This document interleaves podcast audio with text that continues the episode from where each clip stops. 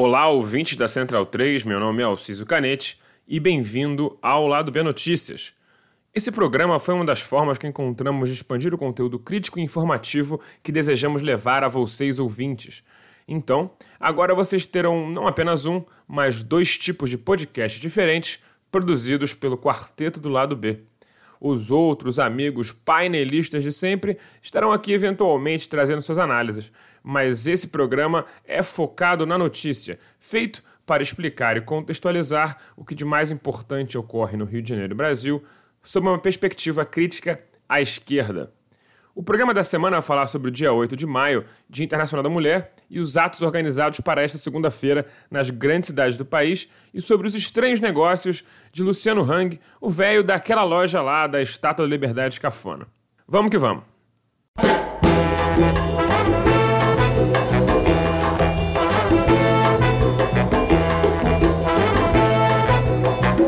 O 8 de março não poderia ter uma origem mais socialista. Infelizmente, essas origens foram ocultadas ao longo do século XX. Comumente, a data era associada a uma greve em 1857 em Nova York, onde os patrões tocaram fogo na tecelagem com as grevistas dentro, queimando 129 delas vivas. Contudo, de acordo com a pesquisa da professora da FRJ Naomi Vasconcelos, esse evento jamais existiu. O evento começou a ser circulado como impulsionador da criação do Dia Internacional da Mulher em boletins dos anos 1960 de organizações de mulheres baseadas na Europa Ocidental. Não que na segunda parte do século XIX nos Estados Unidos não fosse comum que capitalistas matassem grevistas em suas fábricas, havendo inclusive inúmeros casos de incêndios criminosos contra trabalhadoras de tecelagem e de costurarias. O que houve foi uma síntese desses casos com uma grande greve de costureiras nos Estados Unidos em 1910. Para concluir, colocaram a fabricação na boca de Clara Zetkin, líder socialista alemã, que propôs um Dia Internacional da Mulher no segundo Congresso da Mulher Trabalhadora. Essa versão é combatida desde os anos 1970, quando a publicação francesa A História Delas trouxe em sua edição número zero a primeira comprovação investigativa dessa síntese criativa. Mesmo assim, a Unesco, ao reconhecer o Dia Internacional da Mulher em 1977, o fez em homenagem a essas 129 mulheres que jamais existiram. O objetivo dessa criação é simples: se trata de um trabalho de dissociação do socialismo com a luta pela emancipação das mulheres. A produção de material emancipatório das mulheres é, no Ocidente se iniciou em meados dos anos 1880, sendo Clara Zetkin a mais famosa dessas primeiras autoras. A elas, obviamente, se somaram muitas outras do período, como Alexandra Kollontai. Desde aquele tempo, os ideais e objetivos do movimento eram claros, como explicados aqui nesse texto pela própria Kollontai. A que aspiram as feministas? Aos mesmos privilégios, ao mesmo poder ao mesmo direito que agora possuem seus maridos, pais e irmãos na sociedade capitalista. Aqui aspiram as trabalhadoras à destruição de todos os privilégios de nascimento ou de riqueza. Para as trabalhadoras, tanto faz quem tem o poder de ser patrão, se é homem ou se é mulher. Junto com toda a sua classe, elas podem se tornar mais leves de sua situação de trabalhadoras. Na virada para o século XX, o movimento já havia fundado um sem número de coletivos para debater a emancipação das mulheres da opressão não só do patriarcado, como do capital, algo que tanto os coletivos socialistas quanto os anarquistas viam como cabeças de uma mesma quimera de poder. Nessa época, também surgiram os primeiros movimentos de mulheres fora da esfera anticapitalista. As sufragistas eram movimentos de mulheres, em sua grande parte de classe média e alta, que lutavam pelo próprio direito de voto. Muitos desses movimentos tinham um profundo cunho elitista e lutavam apenas pelo voto feminino das mulheres com posses, numa espécie de voto censitário e não no voto universal. Dias internacionais da mulher passaram a ser celebrados em diferentes datas, dependendo do país e da inclinação política preponderante no movimento feminista de cada local. O que marca e sedimenta a data do 8 de março como o Dia Internacional da Mulher tem tudo a ver com a Revolução Russa. Em 1917, houve na Rússia o que talvez tenha sido o maior 8 de março de todos. 200 mil tecelãs de Petrogrado tomaram as ruas da capital do decrépito Império Russo em marcha pelo fim da guerra, pelo fim da fome e pelo aumento de salários, contra a indicação do partido, que não achava que aquele seria o movimento para uma greve. Essa manifestação foi o gatilho da primeira Revolução Russa, o que culminaria com a Revolução Bolchevique de outubro do mesmo ano. Muito por causa disso, o 8 de março acabou sendo oficializado como data unificada do Dia Internacional da Mulher pela Conferência das Mulheres Comunistas em 1921 e passou a ser celebrado em todos os países socialistas desde então. Apesar dos esforços em separar o movimento socialista da luta pela emancipação das mulheres e das próprias comemorações do 8 de março, a conexão sempre existirá e muitas mulheres seguem lutando para que ela seja cada vez mais evidenciada nas pautas das comemorações desse importante dia. Por isso, trouxe Marta Bassante, secretária nacional de mulheres do PCB, para falar da importância de reafirmar o Dia Internacional da Mulher como uma data socialista. O Dia Internacional de Luta da mulher trabalhadora tem alcançado um protagonismo em todo o mundo. São milhares de, de mulheres que saem às ruas nos mais diversos países apresentando as suas reivindicações. Nós, mulheres, comunistas e socialistas, sempre levantamos a bandeira da igualdade entre homens e mulheres, de uma na construção de uma sociedade justa e igualitária, onde não haja nenhum tipo de opressão, nem do homem sobre a mulher, nem da, do homem sobre o homem. Nós queremos uma sociedade livre de exploração e de qualquer tipo de opressão. Essa é a nossa principal bandeira de luta. Para além disso, lutamos também por reivindicações específicas para as mulheres, por melhores condições de trabalho, por direitos, por uma série de outras questões. As lutas têm diferentes caráteres nos diferentes países. Algumas bandeiras de luta são mais específicas daquilo que nós chamamos do feminismo liberal, daqueles que querem uma igualdade ou, como eles chamam, o empoderamento da mulher sem questionar a sociedade em que vivemos. Ou seja, não estão na ru nas ruas para derrotar o capitalismo, como nós estamos. Querem apenas melhorar dentro desse capitalismo a situação da mulher. Bom, desde então houveram muitos avanços nos direitos da mulher no mundo e no Brasil.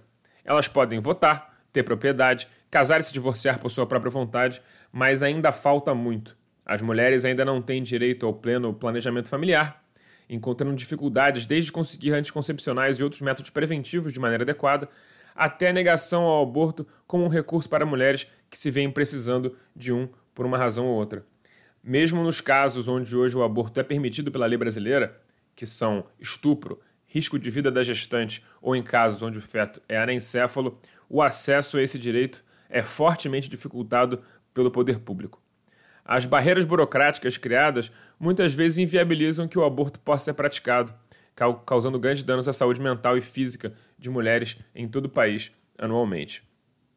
A ofensiva contra o aborto sempre foi uma marca de nossas legislaturas. Tanto é que a introdução da possibilidade do aborto do feto anencefálico não foi uma inovação do Congresso, mas do STF. O Supremo Tribunal Federal tem, inclusive, um precedente de 2016 onde não entendeu como crime de aborto a interrupção da gravidez no primeiro trimestre de gestação. Desde então, já tivemos audiências públicas sobre o tema, mas o muito amigo do governo, Dias Toffoli, deu aquela sentadinha no processo, pois sabe que, na configuração atual, o STF provavelmente descriminalizaria o aborto no primeiro terço da gestação. Já o Congresso Bom, basta dizer que tem projeto de lei que foi apelidado de Bolsa Estupro, por oferecer uma pensão à mulher que é estuprada e decide não abortar. É, são tantos problemas nesse projeto que eu nem saberia por onde começar. A violência contra a mulher nunca foi tão reportada. As tentativas de aumentar a pena de agressores e assassinos de mulheres, assim como qualquer outra tentativa de redução de conduta através da criminalização, não rendeu qualquer resultado. E mesmo em uma era onde o machismo é muito mais debatido, as mulheres não param de ser vítimas das mais variadas agressões físicas e psicológicas de seus companheiros e parentes. É sempre bom lembrar que todas as questões de gênero ainda são permeadas por recortes de raça e classe, e tanto a violência doméstica quanto uma série de outras questões, como a violência obstetrícia, por exemplo, são experimentadas em maior frequência e intensidade por mulheres negras e periféricas. Nós, homens, temos uma enorme culpa no cartório. Somos possessivos, naturalizamos o ciúme como um traço de nosso afeto, intimidamos e chantageamos mulheres para conseguir o que queremos. Mulheres não são objetos, não são posses ou conquistas, muito menos nossas empregadas. Não seja aquele cara que sai de casa para viver como o filho grande de uma outra mãe. Inclusive, esse desgaste físico a mais que homem mimado, que não compartilha as tarefas de casa igualmente, força as mulheres a trabalhar em jornada dupla, adoecendo mais, perdendo dias de seu trabalho assalariado por doença e tendo maiores dificuldades na progressão profissional como consequência. Fora as consequências que isso gera nos próprios relacionamentos. Foi com essas e tantas outras pautas pelas quais as mulheres ainda precisam lutar diariamente que o 8M convocou atos em todo o país ao longo do fim de semana e nas maiores cidades nesta segunda-feira. Então, nossa convidada Marta vai falar um pouco sobre os atos e as principais medidas do atual governo a serem combatidas neles. Hoje, aqui no Brasil, no dia 8 de março, a pauta de luta das mulheres contém algumas semelhanças com a pauta de luta das mulheres do início do século XX.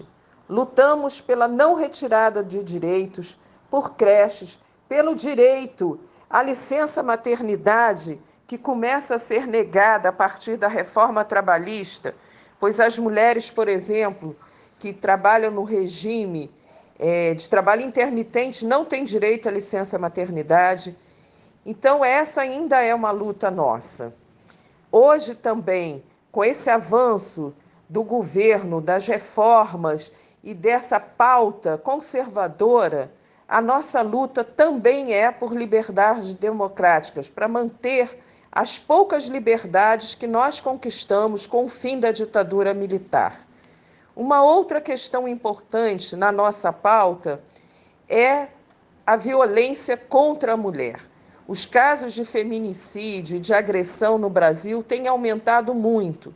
Então, esse também é uma reivindicação importantíssima pela luta das mulheres, pela vida das mulheres. Nas palavras de Angela Davis, é chegada a hora de parar de aceitar as coisas que não podemos mudar e passar a mudar as coisas que não podemos aceitar. Todos aqui no lado B esperamos que os atos corram normalmente e que os contraprotestos daquela gente que luta contra espantalhos, como a teoria da conspiração da ideologia de gênero, estejam desertos e que os atos dos dias 9 nas grandes cidades, obviamente, estejam lotados. Falando em conspiração, passemos então a falar de Luciano Hang, o velho da loja cafona da Estátua da Liberdade de Gesso.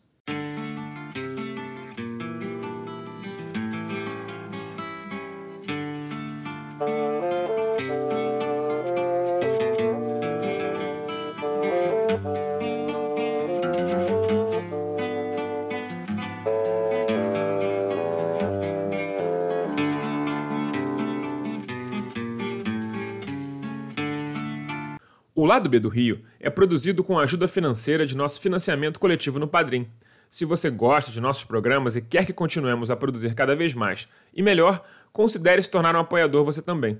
Nossas faixas de apoio começam de R$ reais por mês.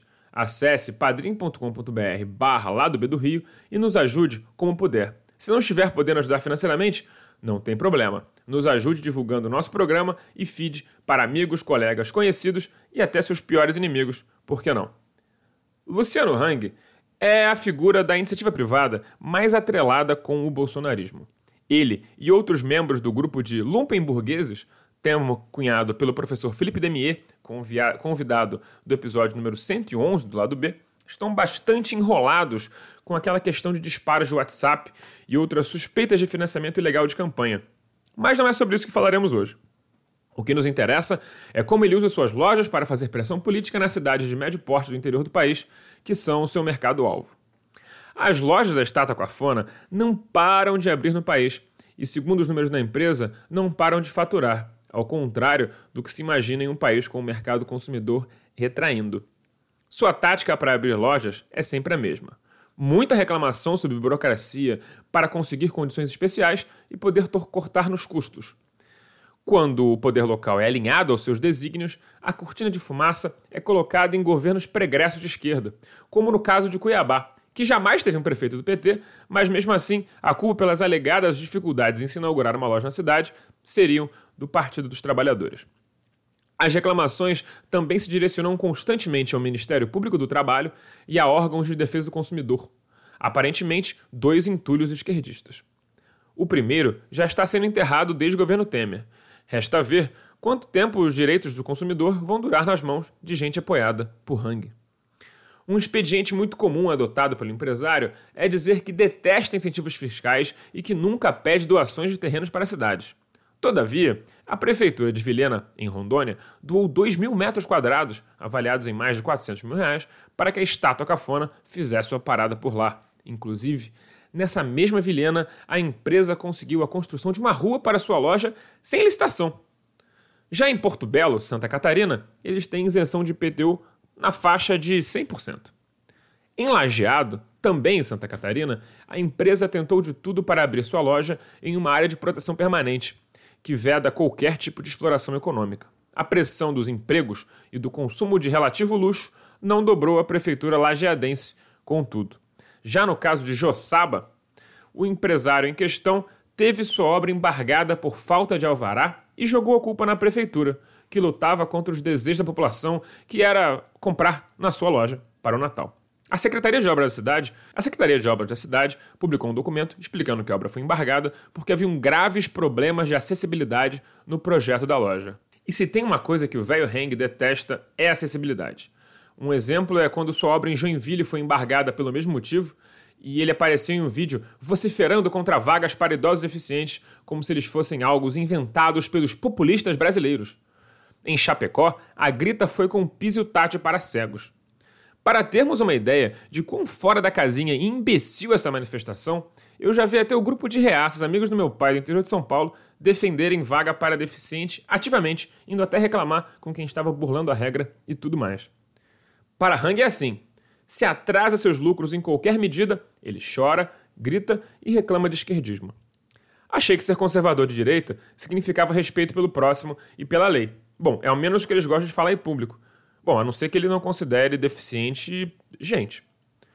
Dessa forma, ele coloca os prefeitos sempre contra a parede, sempre como inimigos em potencial de um grande gerador de empregos. Em cidades de médio porte, 150 empregos em época de crise não é de se jogar fora, e ele sabe muito bem disso. Em Brusque, sede da companhia, ele fez pesadas doações para eleger o prefeito e boa parte da Câmara, e seu jogo com os poderes públicos locais é sempre o mesmo. Quem faz lobby para que ele leve sua loja para lá, vira herói, e quem tenta seguir a lei para garantir acesso a cadeirantes, idosos ou a preservação de áreas de preservação ambiental, vira vilão. Como existe uma certa concorrência entre esses prefeitos para conseguir chamar a atenção do investimento da Cafona Loja, ele acaba conseguindo que leis sejam mudadas para seu benefício e passa a influenciar a política local direta e indiretamente. Ter uma estátua de gesso em seu município traz empregos, mas também traz muita dor de cabeça aos prefeitos que têm que cantar a cartilha do empresário o tempo todo sob perigo de serem atacados. Um bom exemplo de como esse jogo é jogado apenas com contra quem não tem músculo político para se defender é que a tal loja quer instalar sua estátua em Brasília e teve o pedido negado por violar todas as normas arquitetônicas da cidade. No lugar de simplesmente ir lá e colocar, desafiando a quem fosse, ou ir para as redes sociais falar besteira, ele só fez um recurso administrativo mesmo, como qualquer cidadão normal. Pode parecer loucura um empresário que trabalha com o mercado consumidor interno apoiar tão fervorosamente um modelo econômico que visa a destruição do poder de compra do cidadão do país. Mas eu vejo justamente o oposto e o Daniel Soares concorda com a minha teoria, no sentido da plausibilidade. A estratégia dele é entrar em mercados onde não existe nenhum outro grande concorrente. Por sua escala, ele consegue praticar preços que os pequenos comerciantes desses municípios simplesmente não alcançam. E até dumping, que é vender mais barato do que se compra, ele consegue fazer porque ele tem uma receita declarada publicamente, pelo menos, muito grande. E pode praticar dumping, que por assinal é crime, com a certeza que esse governo não vai correr atrás, né? Porque, né, a gente sabe. Então, no médio prazo, ele pode ser o único comerciante de uma série de produtos nessas cidades. A crise acaba impedindo que gente com grana entre na concorrência de seus mercados, por causa do risco de bater de frente com alguém já consolidado. Então, o Heng não está se enforcando, mas sim estrangulando a possibilidade de ter concorrência no futuro. E não duvide da sua capacidade de fazer reis nessas cidades médias para alcançar os seus objetivos. É o interior do Brasil se curvando por 150 empregos. Nada poderia ser mais simbólico do caminho para o qual rumamos. Percebam que eu consegui escrever essa reportagem inteira sem citar o nome da loja dele. Parem de dar marketing de graça para quem te ataca. As trilhas foram retiradas de O Drama da Manada Humana, da banda o Effect, Preciso Me Encontrar, de Cartola, e Eu Tá Vendo no Copo, de Noriel Vilela. Obrigado a Marta bastante pelas participações. Nessa sexta-feira teremos mais um lado B do Rio inédito. Não percam!